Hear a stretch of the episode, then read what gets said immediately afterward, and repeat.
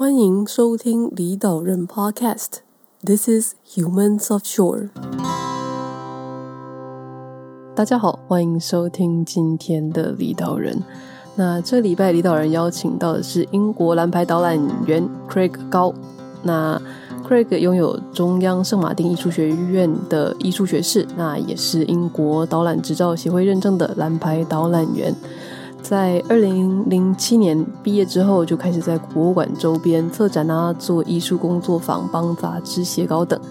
那 Craig 结合自己对艺术的兴趣，还有导览的专长，在伦敦创立呃在地旅游导览品牌。那也试图将导览从单方向的资讯投射，转化为可透过视觉和互动的双向对话。那欢迎大家来听听 Craig 在伦敦导览时获得的启发，还有现在。呃，人在台湾要怎么样介绍台英国的故事？那今天很高兴能邀请 Craig 来李导人和大家分享。Hello，大家好。Hello，谢谢邀请李导人的听众还有朋友们，大家好。今天真的很高兴能够邀请呃 Craig 来李导人分享。那 Craig，你是在今年年初吗？回台湾的？对，我其实是去年年初回来度假，然后呢，他就从原本是从度假。变成一个非常长的长假，然后呢，他就从长假变得有一点小小的卡住。可是我我觉得也没有关系，因为还是有很多事情可以做。那我觉得这是呃，因为我大概二十多年都没有住在台湾了吧，所以这是我第一次在台湾待超过两个月，从我十四岁之后。所以我觉得这是很特别的一个体验，所以现在是我认，我现在反而有一种我每天都还还是在深度旅行的感觉，对，这是非常长的一个非常长的长假。Craig，你知道你十四岁之后都在英国，你是小时候就离开的嘛？那那个时候为什么会怎么讲决定说要离开台湾的呢？嗯，我觉得可能在那一个时候就是。我觉得那个年代的父母都会觉得，哎，周遭呃有一些呃有一些朋友啊、亲戚啊、小孩会送美国啊，或者送一些地方。那当时我就很幸运，然后家人就是有一些这样的想法。那刚好那时候我妈跟英国有一些工作上的往来，那所以他就觉得可能英国是一个呃还不错的地方，比较有地缘。那所以那时候就想，嗯，好啊，先先，然后另外。也也是很奇妙，我在也不是故意的，我但我在台湾的功课一直不是很好，所以严格上来说我是国二离开台湾，所以如果我英国没有毕业，我就是台湾国二肄业，所以我那时候就到了英国去，就开始念书。所以当时是就是你一个人去吗？就因为你刚刚有提到说妈妈嗯跟英国是有工作上的往来，是是你一个人去还是他们？有陪着一起到到英国，我是一个人去，所以我那时候就是所谓的就是住在学校这样子。哦，所以我最近在看一部片叫《Harry Potter》，就是哈利波特，看二十多年了。但是他在里面经历过的一些学校生活，呃，我在看的时候都非常有感。所以各位不要觉得《Harry Potter》里面。在呃，就是被老师罚，然后你要写这些写这些 line，当然不会有一个这个刺青在你手上啦，但是你真的是要被大家被罚聚集在一起，然后抄很多很多的，我永远不要怎么样这样子，抄两三百百次，然后学学员跟学员之间会比赛，所以那部片就是让我唤起很多我学校的时光，所以这里面也有很多东西，除了魔法以外，说不定魔法都是真的。台湾。好像没有太多这种寄宿学校的文化，诶，就是有的话也是，譬如说周一个礼拜都住在学校。我知道宜兰有一所学校，好像是，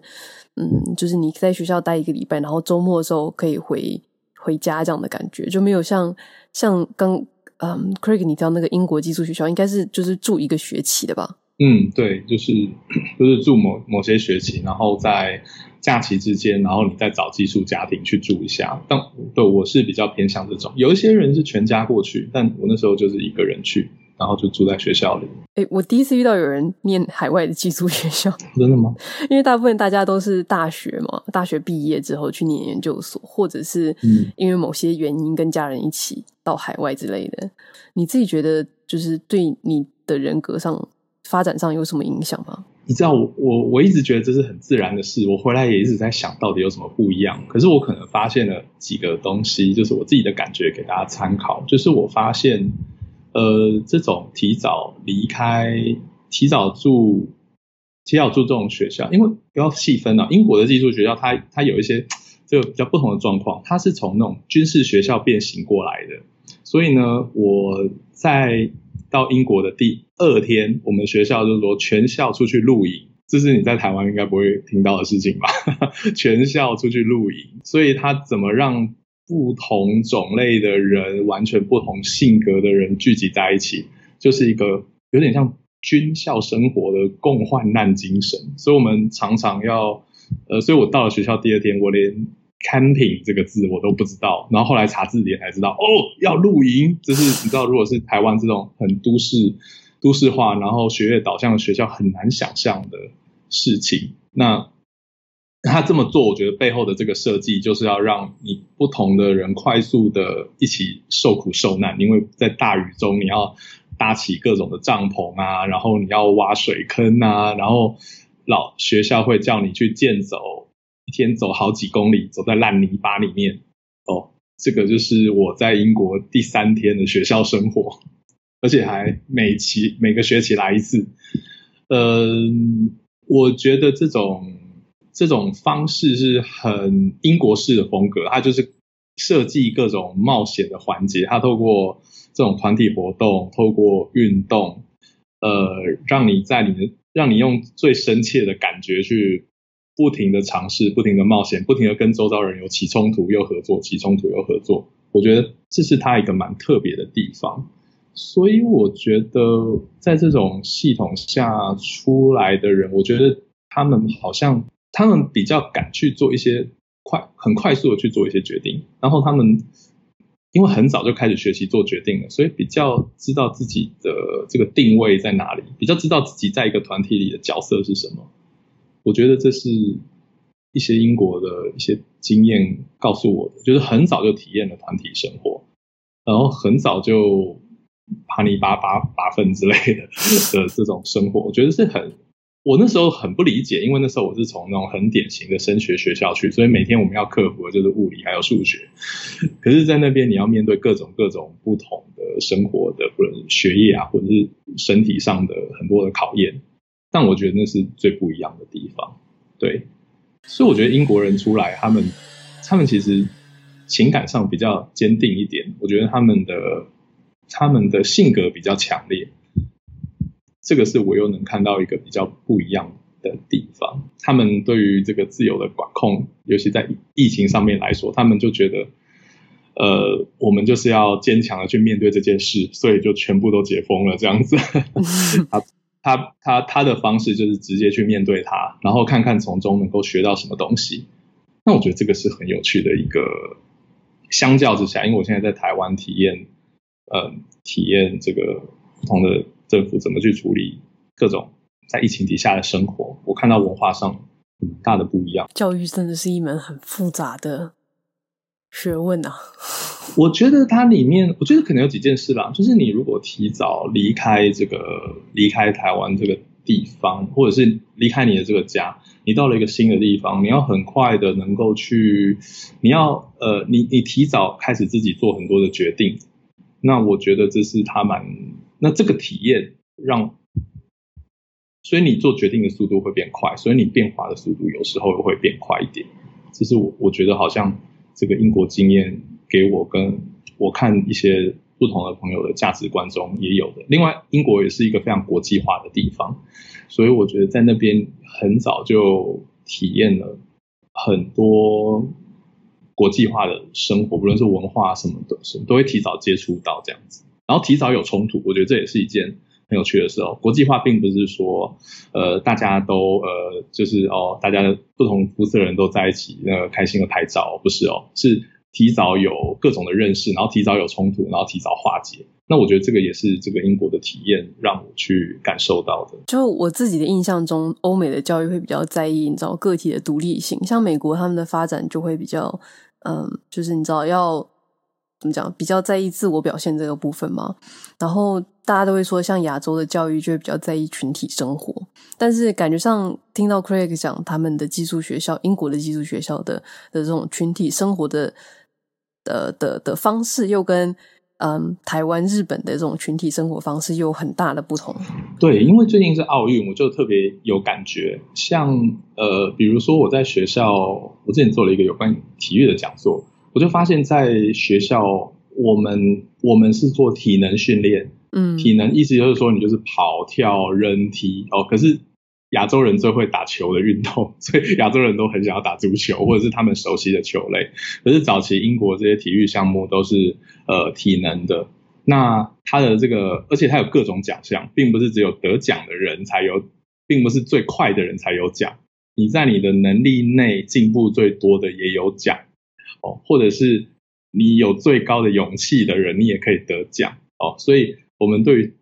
对于在学校大家去思考这个体育这件事，我们不是去思考是怎么去得奖，我们思考的是这个人有没有超越自己的这个能力。那我觉得这个也很不一样，因为好像我稍微看了一下，台湾是世界这个体育奖金最多的地方。然后，所以我记得我在看奥运的时候，呃，我的家人就说啊。这球要是赢了就是几千万，然后这个这个思绪是我不太能理解的，因为英国英国的方式，奥运选手的话，他们是提供一个非常基本的薪水跟免费的团体的呃这些心理师啊、复健师啊，他提供的是这个团体的资源。那得奖也没有奖金啊，可是他们让这个赞助变得非常的简单，我觉得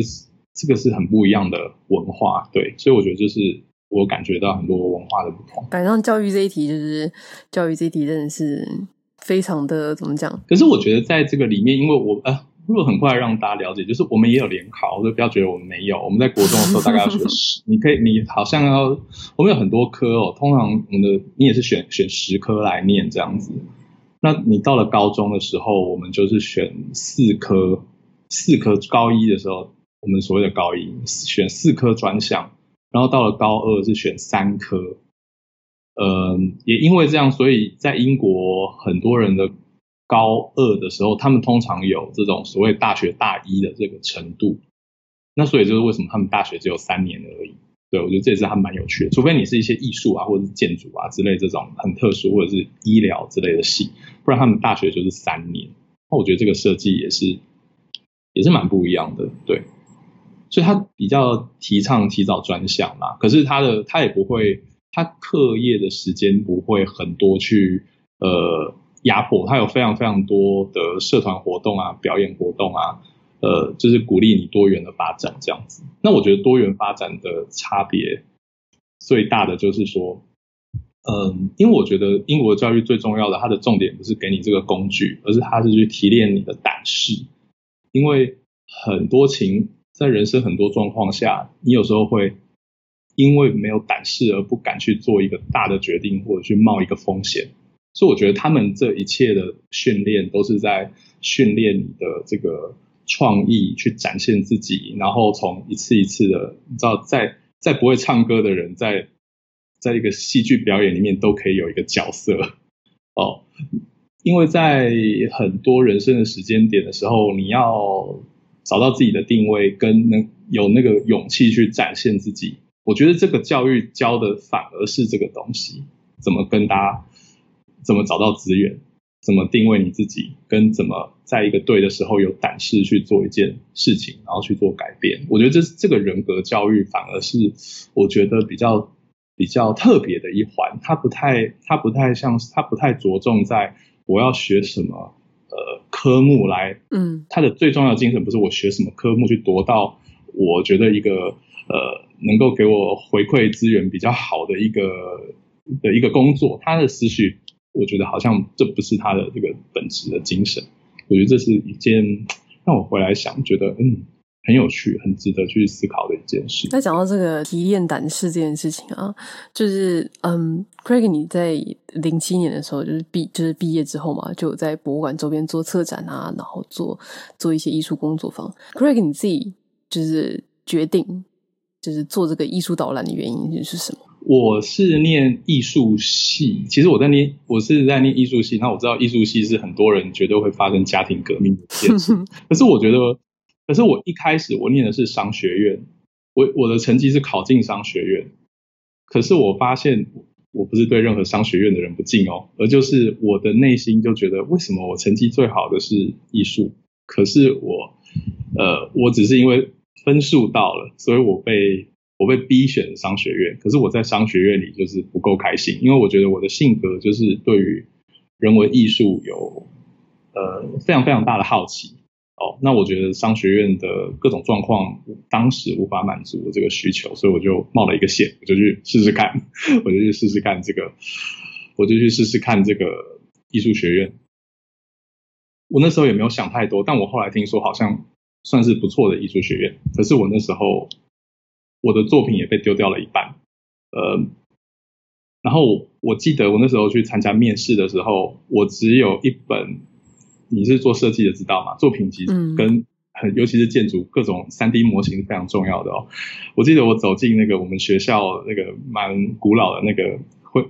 会议会议室的时候，我们那个教授。他离开的时候，他有我可以看到一个泰国的同学，他看起来又高又帅，然后知道都是各种三 D 的模型，然后那个教授就跟他握手，就说我们很期待九月看到你。然后我那时候我记得我只有四张照片跟一个我我的 sketchbook，就是我的一些书写啊或者是一些报告剪贴成一个东西，还不是最后做。然后那教那个教授就狠狠的看了我一眼，就说 我完全不知道你为什么要来申请。你是在羞辱我们学校吗？然后呢？啊！然后他就说：“我给你五分钟解释你你这个作品。”然后我不知道为什么，我就好好解释了这个作品。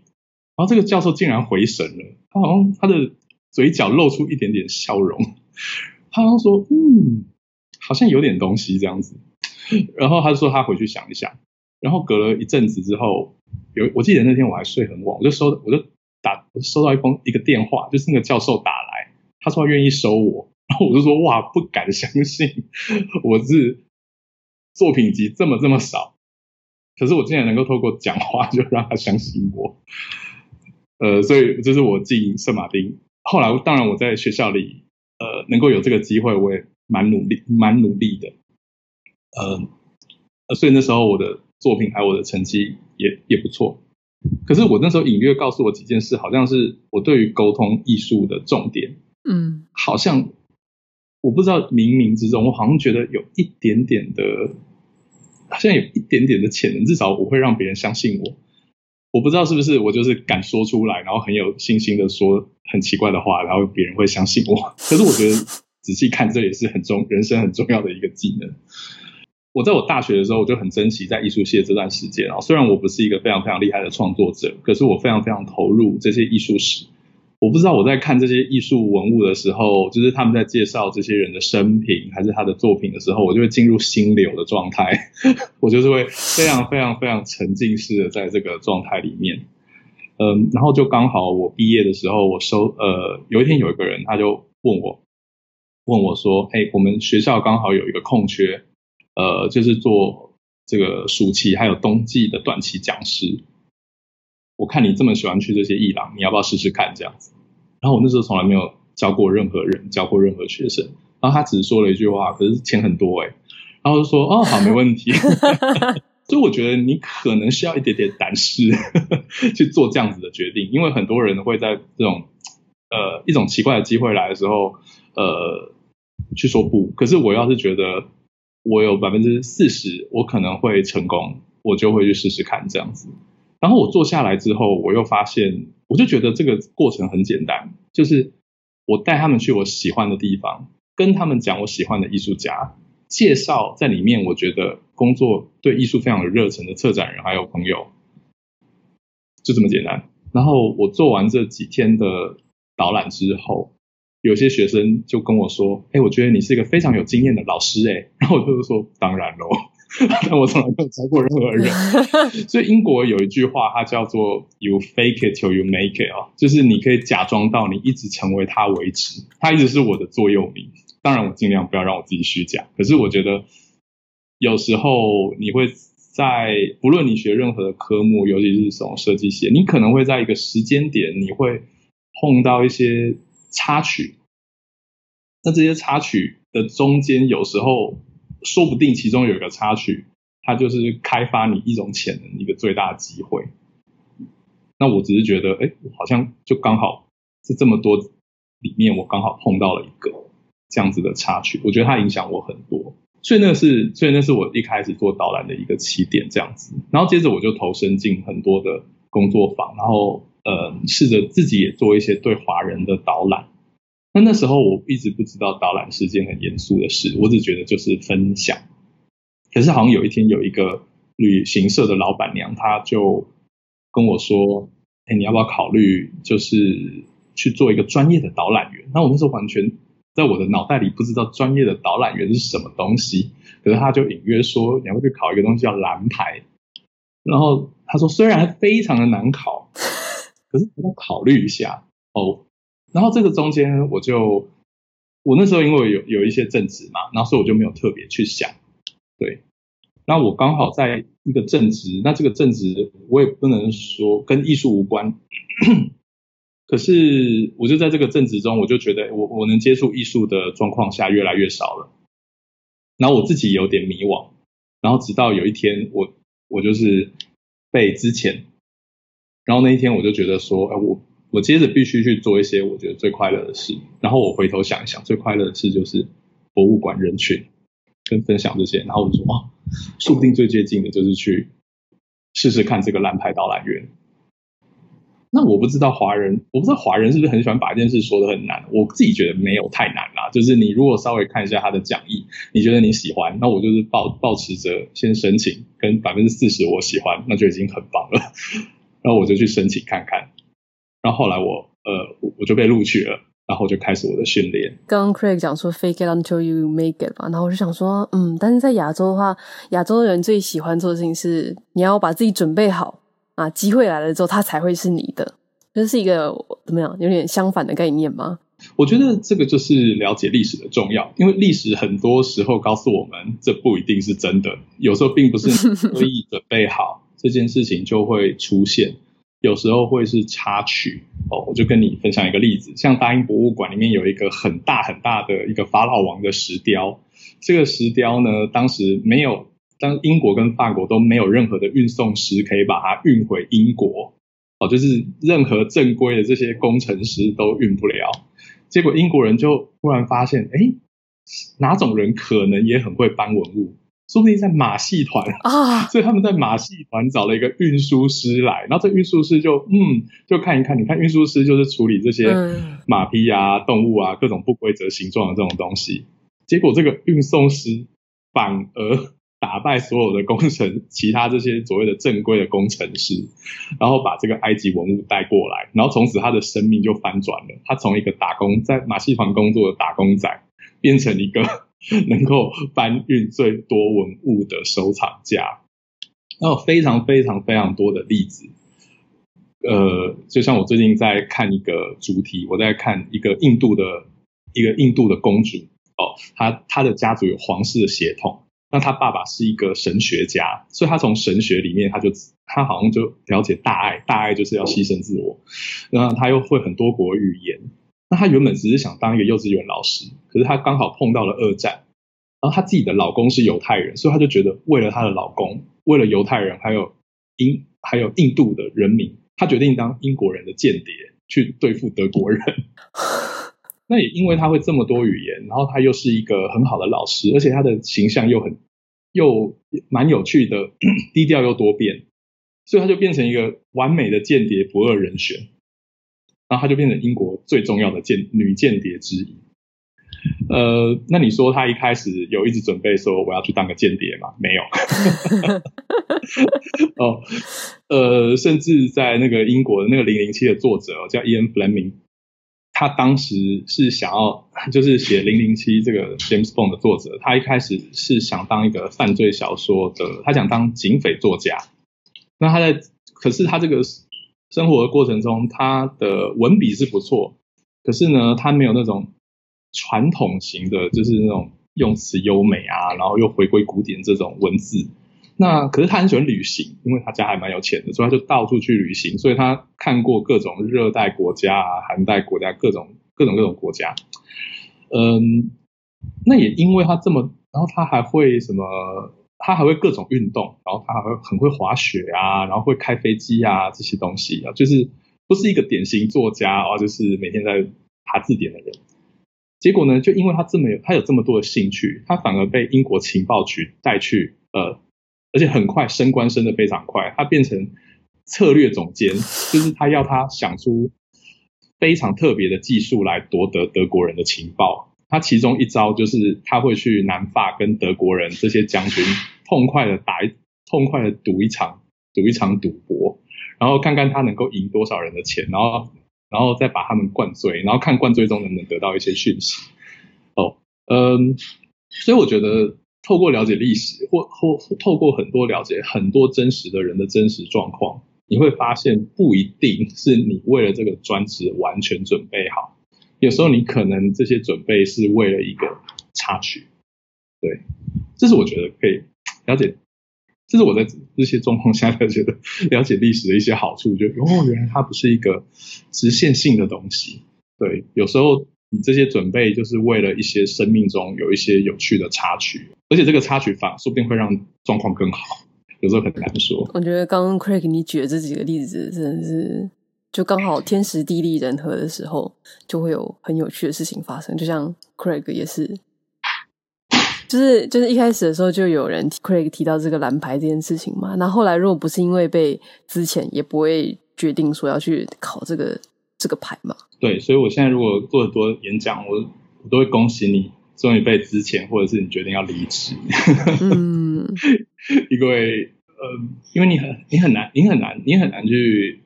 定义这件事情是不是历史上来说是完全都对的？因为它很多取决于，但最重要的是你你怎么去找到你的这个下一步。对，所以我觉得下一步了解你自己快乐的历程，跟了解很多别人的历程是蛮重要的一件事。这是我觉得在学习历史中告诉我的。就是讲到这个蓝牌导览员啊，就是这个英国的导览员这件事情，就是我知道。就是 Craig 在其他地方也有分享，就他有白牌、绿牌跟蓝牌嘛。然后，嗯，我好奇是说，就是你在英国如果要做导览的话，一定要有这个认证的导览员资格吗？还是说你没牌也可以做这件事情？OK，嗯，在英国你如果没有牌，你是可以导览的，因为它不是国家管制。可是你如果要在说任何皇室的景点，像是什么大型的城堡啊，或者是中型的城堡、皇家庄园，或者是这些圣保罗啊，圣保罗大教堂就是英国几个重要的皇家教堂，西敏寺哦，很多名人埋在那边的西敏寺哦，都需都只有蓝牌导览员可以在那边导览。也是啦，就是不太可能去说旅行社，他们有些时候有些有配导览员，他们也是。嗯，我觉得可能几个点啊，就是蓝嗯蓝牌导览员在导旅游界算是以。品质把持最出名的几个导览员系统，那所以我觉得依照业界人的，我曾经问过一些呃大型的旅行社，我就说，嗯，为什么没有牌的人比较便宜？那你不找他们呢？然后他们就说，这个有几个点，就是因为他们相信导览蓝牌导览员的整体的训练，哦，他们觉得这训练是非常非常稳健的，所以与其找没有牌的。的人找蓝牌可能比较稳定一点，他会觉得是以稳定的角度去思考啦。对，那另外呃，旅客带团的时候，其实最怕的就是比较。如果有一个团有找有正规牌的导览员，然后另外一个团没有，这样很容易引起观众听呃旅客的不满，所以他们就让自己的生活简单点，就一律都找蓝牌导览员。对，他背后有这个。可能有一些产业的状况，对，但是这并不是说，嗯，无牌导览员就不能做任何事。当然，无牌导览员可以做很多的事情啊，很多不同的的东西啊。可是，嗯，可能我觉得让蓝牌导览员特别的是，它背后除了这个导览员本身以外，它背后还有个很大的资料库，还有人才的培育，还有系统。嗯，这也是它。建立他在产业的呃的名声的一个，还有品质信赖的一个特别的地方吧。我觉得最主要的就是这些导览员都非常非常的团结，然后自己成立了一个非常好的，不论是资料库啊，还是人才培育的。整个系统，我觉得最重要的是这个系统，就是这个考牌系统。刚刚 前面那个旅行社老板娘也有提到嘛，就是它不是很好考，还是想要请 Craig 稍微简单介绍一下，就是这些牌的区别。这些牌的区别的话，就是呃，我们有所谓的白牌，白牌就是一个三个月的训练，比如说你把什么中正纪念堂啊、总统府啊，它就是一个白牌的训练，呃，就是一栋建筑跟一个空间。然后另外你有绿牌，绿牌可能就是一个区域，比如说像。呃，大安区啊，大同区啊，中正区啊，那它就是十个月的训练。那你还有蓝牌，那蓝牌就是两年的训练啊，所以你有三个月、十个月，还有两年。那蓝牌特别的话，它就是包含整个城市，然后跟它最少能够任何的蓝牌导览员大概都可以非常非常稳定的导览十到十几个以上的景点哦，它的内容是经过考试检验的。哦，所以就是说，它至少有十几个以上的景点是非常非常稳定的。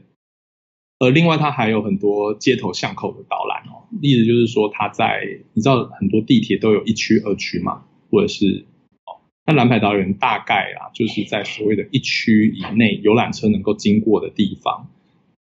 大部分的街道，只要它是大街哦，他们通常都可以说出一些这些街道的故事，就是旅游以旅游车能经过的地方。他们都能够说出一些东西，所以他们好像是一个，因为像是一个行动的历史 Google Map 这样子，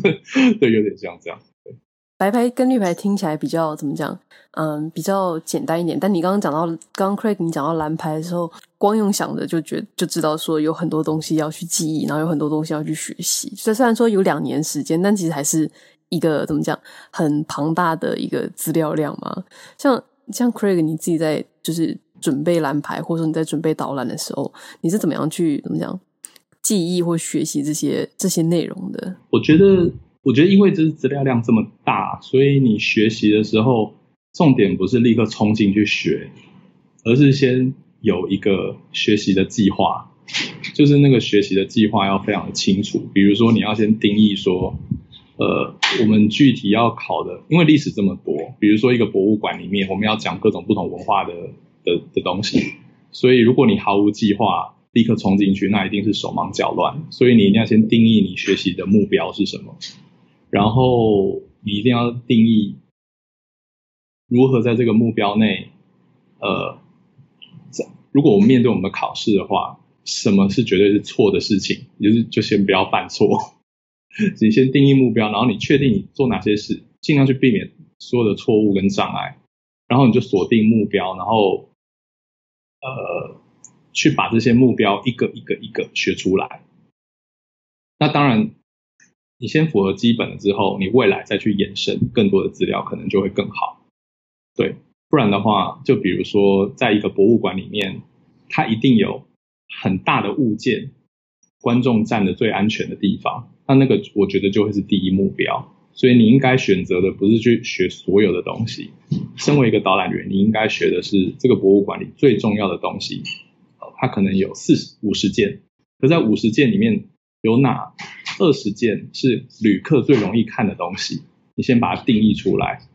哦，因为博物馆一共有嗯接近一千万文物，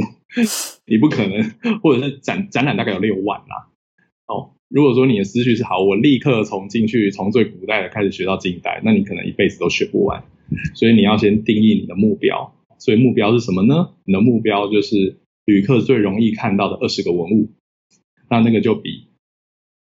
你奇奇怪怪学一百个或是两百个这个东西更具体，也看起来没有那么恐怖。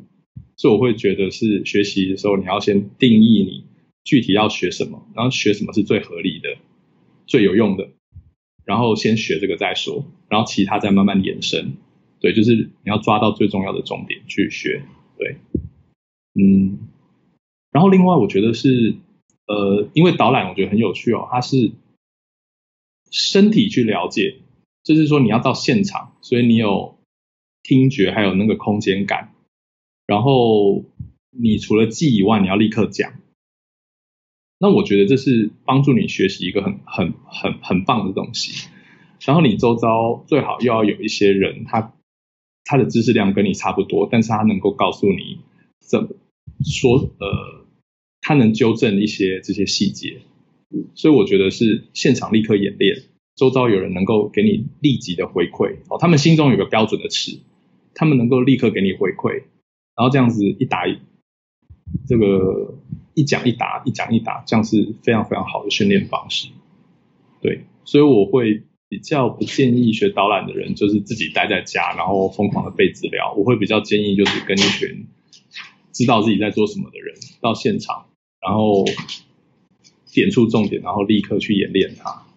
那后来证明这是学非常非常快的方式，对，因为在然后另外在这里面，我们也透过团体的方式，比如说一个文物，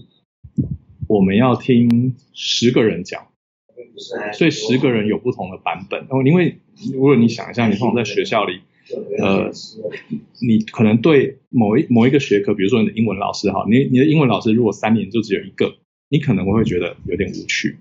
可是如果他在讲一样的的东西，每天都换，每天都变一个人，完全不一样的性格讲，虽然东西是一样的，可是你的记忆就会越来越有趣，越来越有趣。所以你要让体验设计的有趣。那我我们的方法就是听十几十几十几个不同的导览员都讲一样的东西，可是他们会因为他们的性格里面会让他有一些很丰富的变化，那这样也是会帮助你记得很快。嗯，所以有时候。就是找一群人，然后来一起听听别人怎么讲同一件事，我觉得这也是一个很好的练习方式。那大家去旅游的时候，你不会记得，就是你会看到，譬如说像大家在旅游拍照之后，你回家之后看到那个照片，你会记得你在哪个地方拍的照，然后那个时候你吃了什么，或是那个时候你有看到什么，然后其实是。呃，因为那个空间的关系，然后让你这个记忆比其他的记忆更清晰，对，是这样的感觉吗？对对对，就有点像这样子。所以你的你的学习的时候要，要就是要让这个过程设计的很有趣。那最刺激、最有趣、最冒险的就是在现场哦。所以就是我会建议，就是当你资料做到一个程度之后，就先聚焦你的目标，然后立刻到现场练习，因为那个空间感还有你。还有你立刻面临的错误，可以帮助，然后别人很快的回馈，它会是一种肌肉记忆，然后肌肉记忆的感觉会是比较强、比较强烈的。刚刚讲的是学习的部分嘛？那像 Craig，你在带导览的时候，你都是怎么样去准备导览的内容的？就到现场之后，然后脑袋里面就蹦出了一堆东西，这样。就像我说的，我会先定义出那，当然我当年只能一个博物馆可能。三十个，那我现在我会定义出哪六十个或者是一百个，最观众最容易看到跟最故事最故事量最丰富的东西，然后我就锁定去学习他们这样子，这是我这是我去定义的方法。所以我先定义哪些东西，那接着我怎么去学习？呃，我通常会选故事很丰富或故事感动我的的东西，这样就是这些。故事比较丰富的东西，我觉得它会感动我，然后我相信，如果它感动我，就可以比较容易去感动别人。就是，因那我会选择那些最感动我的东西去学习它。对。那当我在设计，当我实际在写这些我的文案的时候，或者是我的笔记的时候，呃，我的思考是议题，我的思考倒不是这些历史的细节，我通常是思考的是，呃。这个这个文物或这个过去的故事能教我们什么？现在的人什么东西？对，所以我觉得是你，呃，你先有一个提问，然后你再去把这个资料的东西填填入这些提问里面。对，就是了解了这个雕像，它到底有什么议题？它告诉我们一些什么事情呢？它有什么？它有什么意义呢？它的议题，比如说。嗯，在古代很多埃及的雕像，它算是工程案哦，但是就是因为古代的这些君主很没有安全感，所以这些工程案越盖越多，越盖越多，他们就进入财务赤字。那某个程度上，你如果反过来思考，我们现在现在的社会或有一些国家，还是有一些独裁者在疯狂的在重复制造他们自己的形象哦。那所以他我，但是呃，所以文物的历史是一个层面，但是这个议题从里面抽取出来的一些议题。我觉得是我比较重视的，对。那通常跟大家要打开这个话题的话，有时候要透过议题对，不论它是八卦的议题，还是很很励志的，或者是很烂的，或者是一些只是休闲好玩的，对，我觉得议题它是最重要的，历史故事只是它的一个表层的东西。Craig，你在嘛？去年年初回台湾之前，你都在英国嘛？然后就在伦敦也有做，就是在地的那个旅游导览品牌，就是一起逛。那你那个时候怎么会想要做一个自己的品牌？那个契机是什么？第一次是有很多很多自由行的人来，可是呢，他们如果没有参加团，他们就没有办法听到导览。那我觉得这是有点可惜的，因为我觉得有这么多故事，可是有还有这么多的旅客。可是他们来如果没有参加团，没有办法听到导览，那所以我就觉得就很简单，嗯，我就建立一个小小的平台或者是一个地方，大家找得到我，然后就提供深入导览的主题。对，我当时想的大概就是这么简单，就是让好主题，然后能够碰到好的好的观众，大概就这样子。对，嗯，那我那时候。那我那时候就觉得，如果他能够媒合很多英国的故事，因为我会发现一件事，就是呃，大部分的人在分享有关英国的东西的时候，大部分是停留在一些呃，好像历史主题比较少人去琢磨。哦，所以我相信，如果说你要知道伦敦哪些好吃的牛排店或咖喱店或炸鱼薯条，这个网网站上都非常多，但好像有一个空间是给呃英国的历史主题这样子，哦，或者是没有人做。那我就觉得，那我就把这个部分把它努力的去做做看，看会发生什么事。一开始的时候也有介绍嘛，就是说，嗯，Craig 你自己在做导览的时候是希望可以把就是导览从单方面的，就是我们就是找观光客就是吸收的一个角色，变成是一个可以互动的一个一个感觉。就我我有点不太理解这个，你知道。可以互动的导览是什么意思？如果你思考导览，或者是你曾经在很多地方听过各种不同的导览，通常是，呃，我不知道是不是比较背诵性啊，因为可能现在状况不太一样。哦，那我的思考是说，你怎么让它好懂？你怎么让一个主题好懂？那你怎么让不同年龄层的人都能够体验？因为我觉得好像以前导览是很金字塔，艺了解艺术是很金字塔顶端的东西。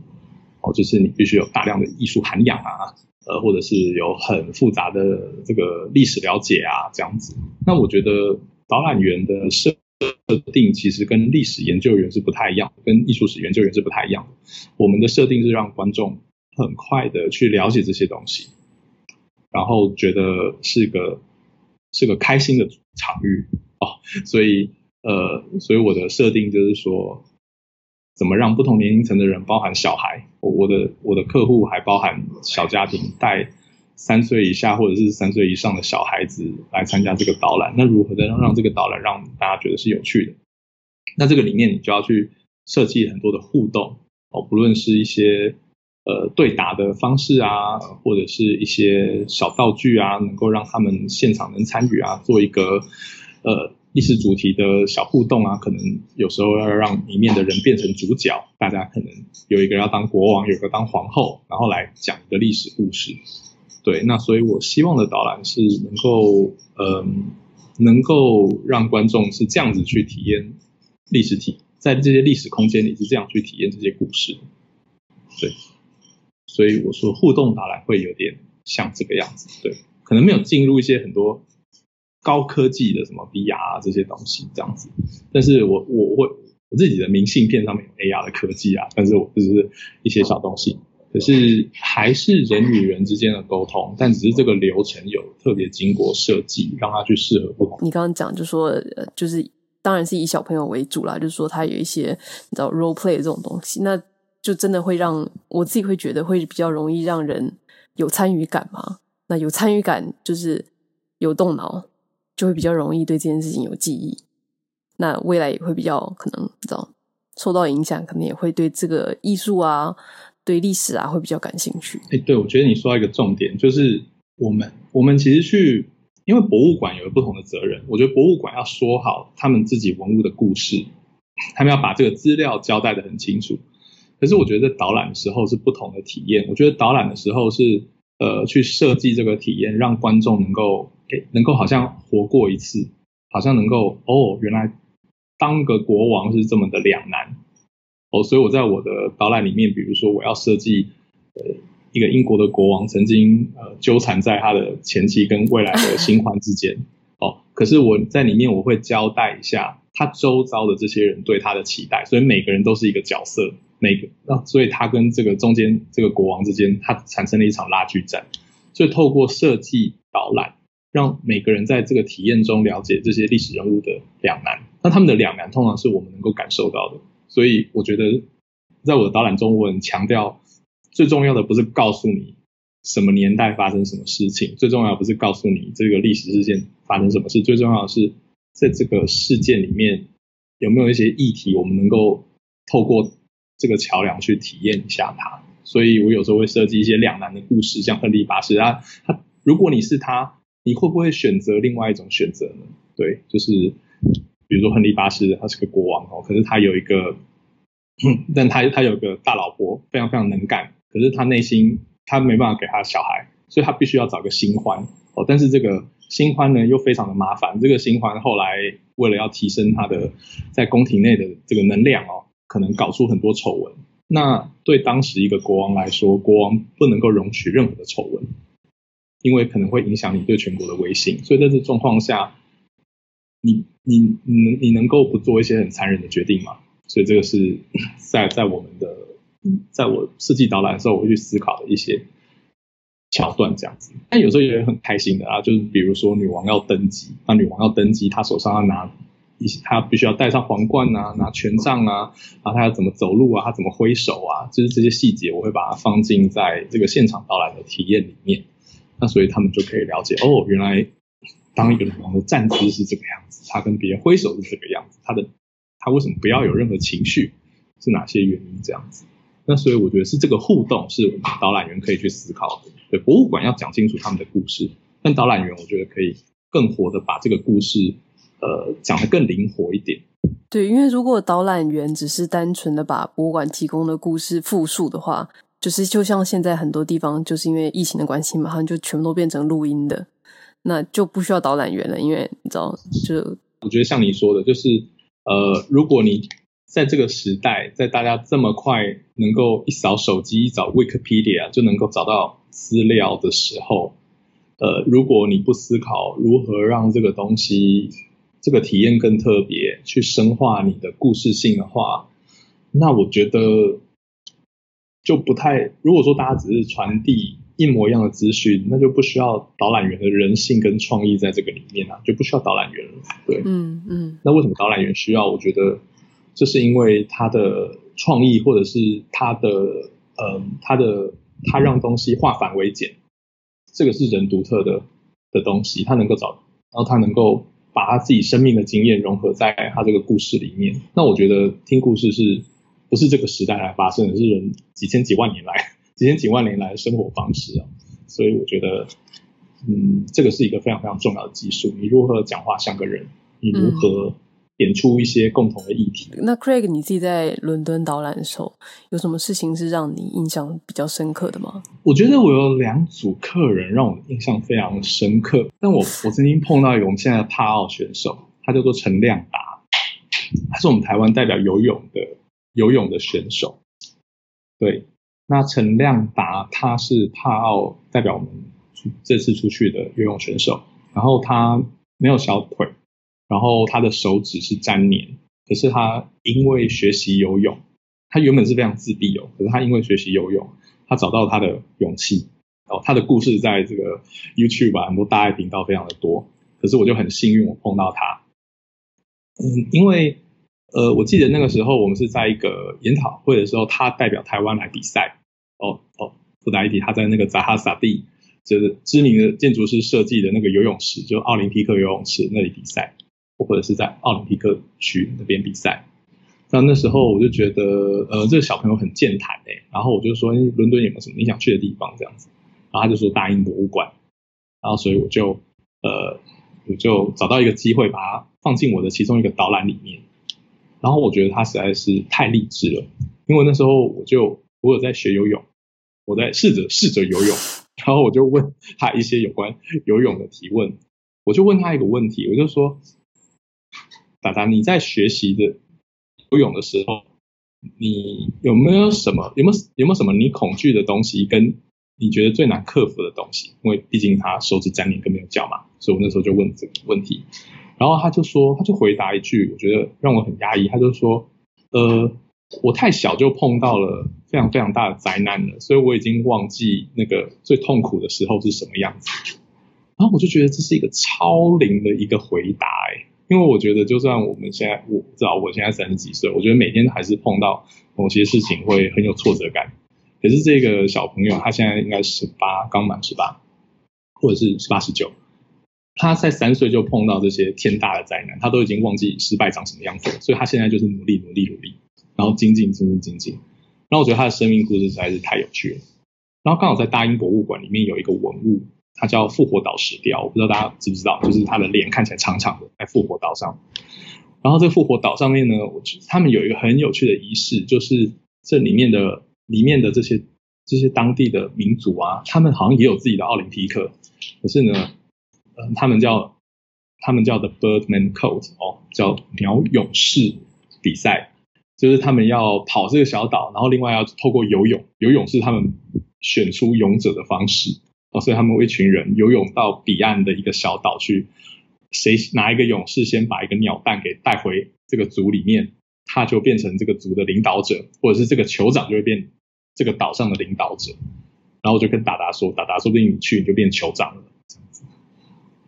那我觉得，所以我就觉得我第一，我很荣幸能够这样子大家去做一个这样子的导览。然后第二次我发现一件事，就是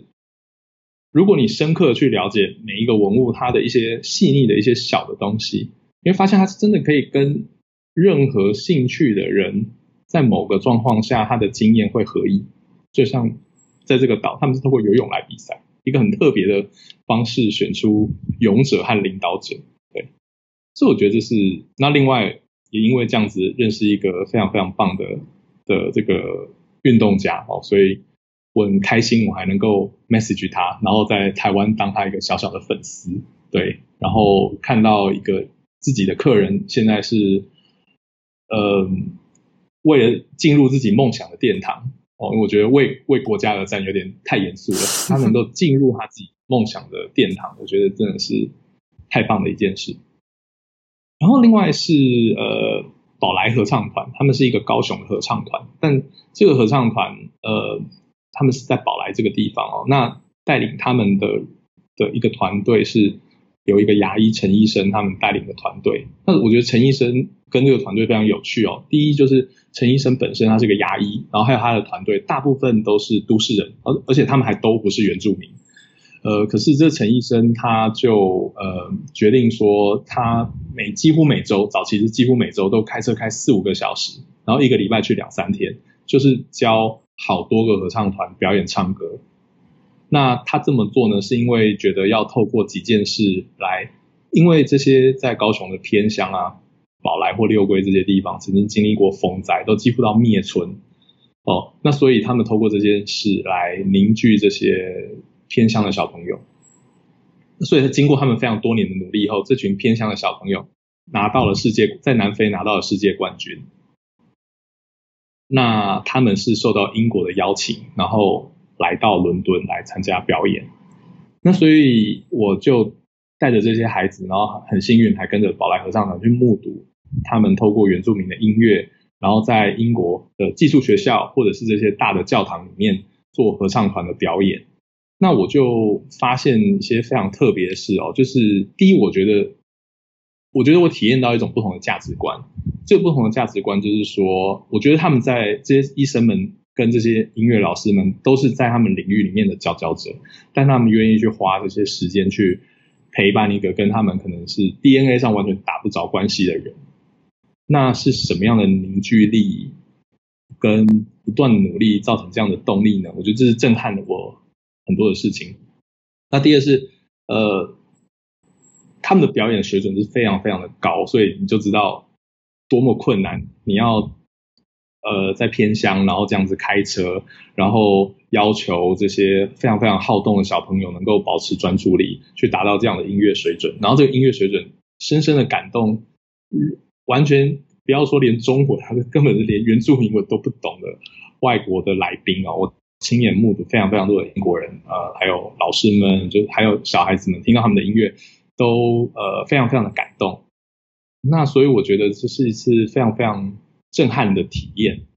对，那我觉得可能是几个点，第一个就是可能是看到一个呃一群人，他们在他们的职涯以外，他们也把他们自己投入进一些团体里面，然后在这个团体里面，透过他们的创意啊跟努力，然后去达到意想意想不到的的可能性。因为比如想这些小朋友，他们是在。台湾的偏乡，哎，你看台北或台中这么多天龙国的孩子，可能国中可能都还没来过英国吧。但是透过音乐，呃，透过这些老师的努力，竟然让接近一百多个人过来，所以我就觉得，我觉得我见证了奇迹了。所以我觉得这是几次几个影响我，嗯，影响我非常大的一些旅客。所以我觉得反而是这个导览本身，我觉得很荣幸我能够为他们做一些导览的服务。但我另外觉得这个工作可贵的。可能就是你能认识一些非常非常非常有趣的人，就是不会在你的这个平行世界里碰到，在你的同温层里碰到的人，可是他们能够呃，在一个时间点给你很大的启发，我觉得这是这个工作很可贵的地方。所以我觉得我不只是他们从我身上学到一些历史，而是我觉得我从他们身上学到很多。前面就在讲说，导览不是就是单纯的附送资讯。或者是念维基百科，然后是一个怎么讲有创意的一个，要让观众对事情、对这些历史、对这些文化产生兴趣的一个一个角色。然后刚刚 Craig 你提到这些故事，其实也是一个怎么讲？嗯，叫人与人的连接吗？对，而且我这次我这趟回来，我还有回去这个宝来，然后我再做了一次讲座，因为当时有些学生没有来，然后我就问了一下他们校长，这些学生有没有什么变化？然后他们就说，因为那一次接触了英国，然后因为幸好透过一些 有有意义的导览，他们更认识英国人。很多学生开始去参加英文演讲比赛，有些学生开始主动学英文。当年那些说我都不要学，我都不要学英文的人，自己主动的改变了。所以，所以我就觉得这是这个人与人连接。这个人与人连接是这个 导览工作里非常特别的一环，对，就是，嗯，对，这对我来说是很特别的经验。Craig，你现在因为去年的去年嘛，然后你有一些原因，然后回台湾，那像然后现在又卡在一个很尴尬的状态，嗯，那你呃要在台湾是怎么样继续介绍伦敦的故事呢？我跟你讲，这又是一场饭局跟一个匆忙的决定。我有个朋友问我说，呃，你要不要做一个分享主题啊？然后我就说有关什么？他说有关蓝牌，有关蓝牌导览员。然后我就说不如讲一个，不然我这时候我就开始回想哦，我说不定我跟你都有一样的体验，就是在某些空场域空间里听到了一些这个资讯，就觉得嗯有点无趣。那所以我就做了一个讲座，如何让导览变得有趣一点，这样子的讲座。然后我做了这个讲座之后，呃，我就开始收到了还蛮多的邀约。所以我就因为这样子跑了大概至少这个西台湾，我去了非常非常多的博物馆去做讲座，呃，所以我就有点像变成我倒不是在分享英国，我反而是在有关分享导览的里面我学到的一些眉眉角角给大家，所以我觉得这是一部分。我忽然又又因为导览或者是我对导览这个技能的热爱。我就这样忽然又跑出了一个很有趣的新工作，对，呃，那另外是，当然我我还是要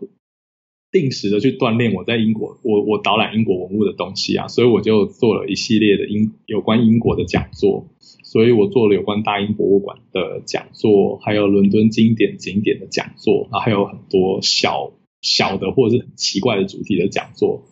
那我做的讲座就是。就是呃用 PowerPoint，或者是有时候用一些互动的游戏媒体，所以大家可以做一些猜谜。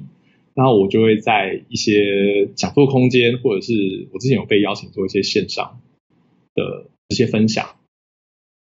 那对我来说，我觉得台湾是有一个能够分享这些英国主题的空间啊，因为我觉得就像我说的，最重要的是议题，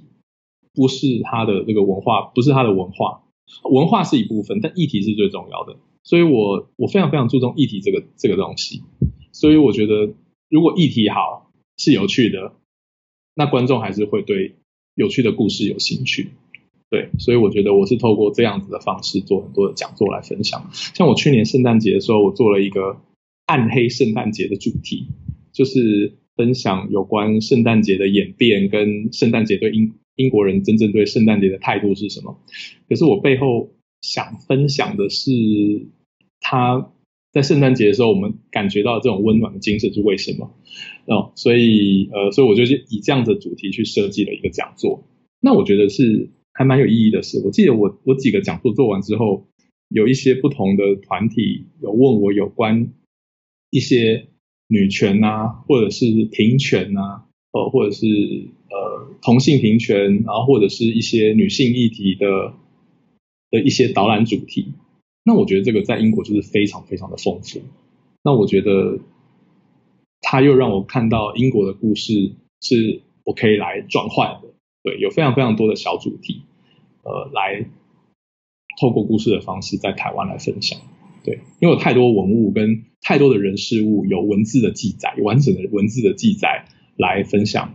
很多的故事。那我觉得这是很多英国经验能够带给我们现代人的，所以我觉得是值得去了解的。因为有一些非常的怪诞，然后有一些非常的有趣，就像我。我刚刚说的这个印度公，这个一个非常反对英国的印度公主变成英国间谍的故事，我觉得它就牵扯了女权、自由，然后战争、间谍、间谍战，有非常非常多的这个主题，所以我觉得它背后的议题是有非常非常多的文物。我觉得英国最厉害的地方就是它对文字的坚持，他能有这么多故事，就是他几乎非常非常多的东西都有留下文字的记录。所以我觉得他给后人很多去把它重新呈现成故事的可能性。那我觉得他就是一个很有故事的地方。那所以透过小小的我能够做一些转叙，来包装成一些主题给大家，那我觉得是非常开心的事。刚刚 Craig 你就有讲到这个文字记录，然后所以让大家有办法去诠释这件事情啊，还蛮有感触的。就是这这一阵子不是那个斯卡罗很夯吗？像我这个年。代的年纪的人，其实对斯卡罗这件事情是从来没有学过的，嗯，然后，但是在我们可能再过几年之后的一些人，他们就是有历史课本上面可能有一行文字记载，但是因为它的记载的量这么的少，所以你对它也没有办法有太深刻的想象，然后就变成是说，大家在看这部剧的时候的怎么讲，是一个呃，完全是一个一个在看一个新的事件。然后我就想说，如果这件事情它是有在，你就说在，嗯，在我们的不管是课本或者是在其他的地方，它是有更多的文字或者说文物的记录的话，那大家在观赏这个剧的时候的感情，那个情感面上来讲，或者说是会完全是完全不一样的深度的。对，我觉得斯卡罗是个有趣的是，第一，我附带一提，他们有两个两个英国人，你可以在我的 IG 里看到他们，呃。呃，虽然那个医生就是万巴的医生，他里面年龄有点老，是错的。他当时二十岁，在他在台湾的时候，嗯、我觉得我我就讲一个有趣的例子哦，是有关英国亨利八世的故事，竟然出现在台湾的那个历史课本或者很多科普里面。他为什么能够成为一个故事？就是因为呢，英国皇室有他的记录。当时国王的情书呢，就是卡在现在的这个呃呃，就是罗马教宗的。这个这个教廷图书馆里面，然后连情书、呃日记，然后还有当时很多诽谤这些女王的八卦报，都是有文字记录的。所以你看，一个八卦，光是十六世纪发生的一个八卦，他们已经讲了好几百年。那它背后的原因，就是因为是有文字。那有了文字，你当然你还有一些延伸的这些文物可以去体验。那我觉得这个就是。有文字国家神奇的地方，那所以换句话讲，如果说斯卡罗里面的这些角色，他们当年有写一个，里面有写回忆录的，应该就是像毕启林跟这个呃万巴德医生，还有这个李先德这些西洋人，他们有写回忆录的习惯，我们反而要透过这些人的回忆录来了解台湾历史，我会觉得有一点点可惜。所以我觉得这个是历史能够教我们的，就是我们如果要变得有文化，我们必须要自己的一些呃文字，我们要自己的文字保留这些感，保留至少我们当下真诚或者是不真实的感觉，但至少有一个文字。嗯，那从文字中，我们跟当然还可以再去延伸进入，看到很多文物啊、物件啊这些东西。如果它的文字细节里面有的话，对，那我觉得这是这是很有趣的一件事。对，就像《Harry Potter》，《Harry Potter》里面是横贯很多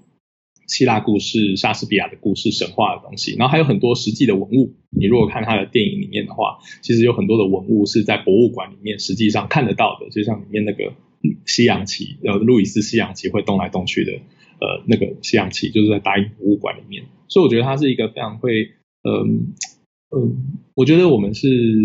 非常非常依赖故事跟看得到的东西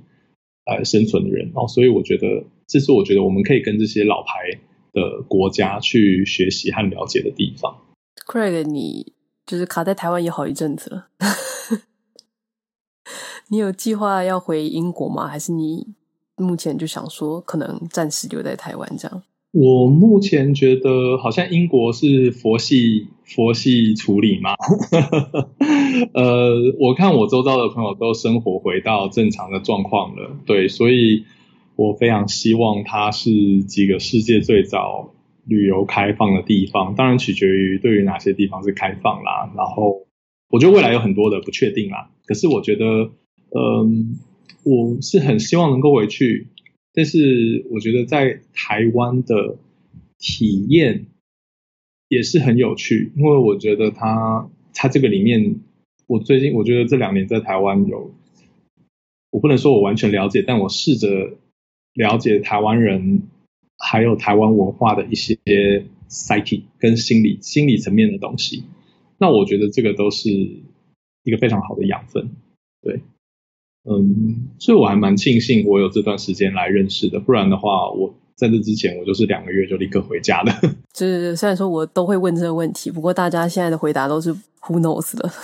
对，另外是有什么可能性？因为我现在已经在思考最坏的打算是，说不定未来很多东西都要全部线上，那所以说不定未来你也有一个可能是，你没有这个地域性的东西，只要你能够传述一个非常非常好的故事，呃。或者是非常非常好的主题，它可以完全线上。所以我在我在我我也在趁在台湾这段时间去了解大家的生活习惯跟价值观，然后去思考下一步还可以做什么。对，嗯，所以我觉得是好是好事。对，我以前都不不需要这样思考，我以前只要思考我的文物就好了。对，但现在我觉得是另外一种学习。对，跟未来或者是在台湾有哪些价值观接近的合作伙伴。那另外在台湾还有一件我很忙的事，就是常常要分享一些我的我的一些导览的一些系统。那我我觉得，哎，也趁着这个时间，说不定我们去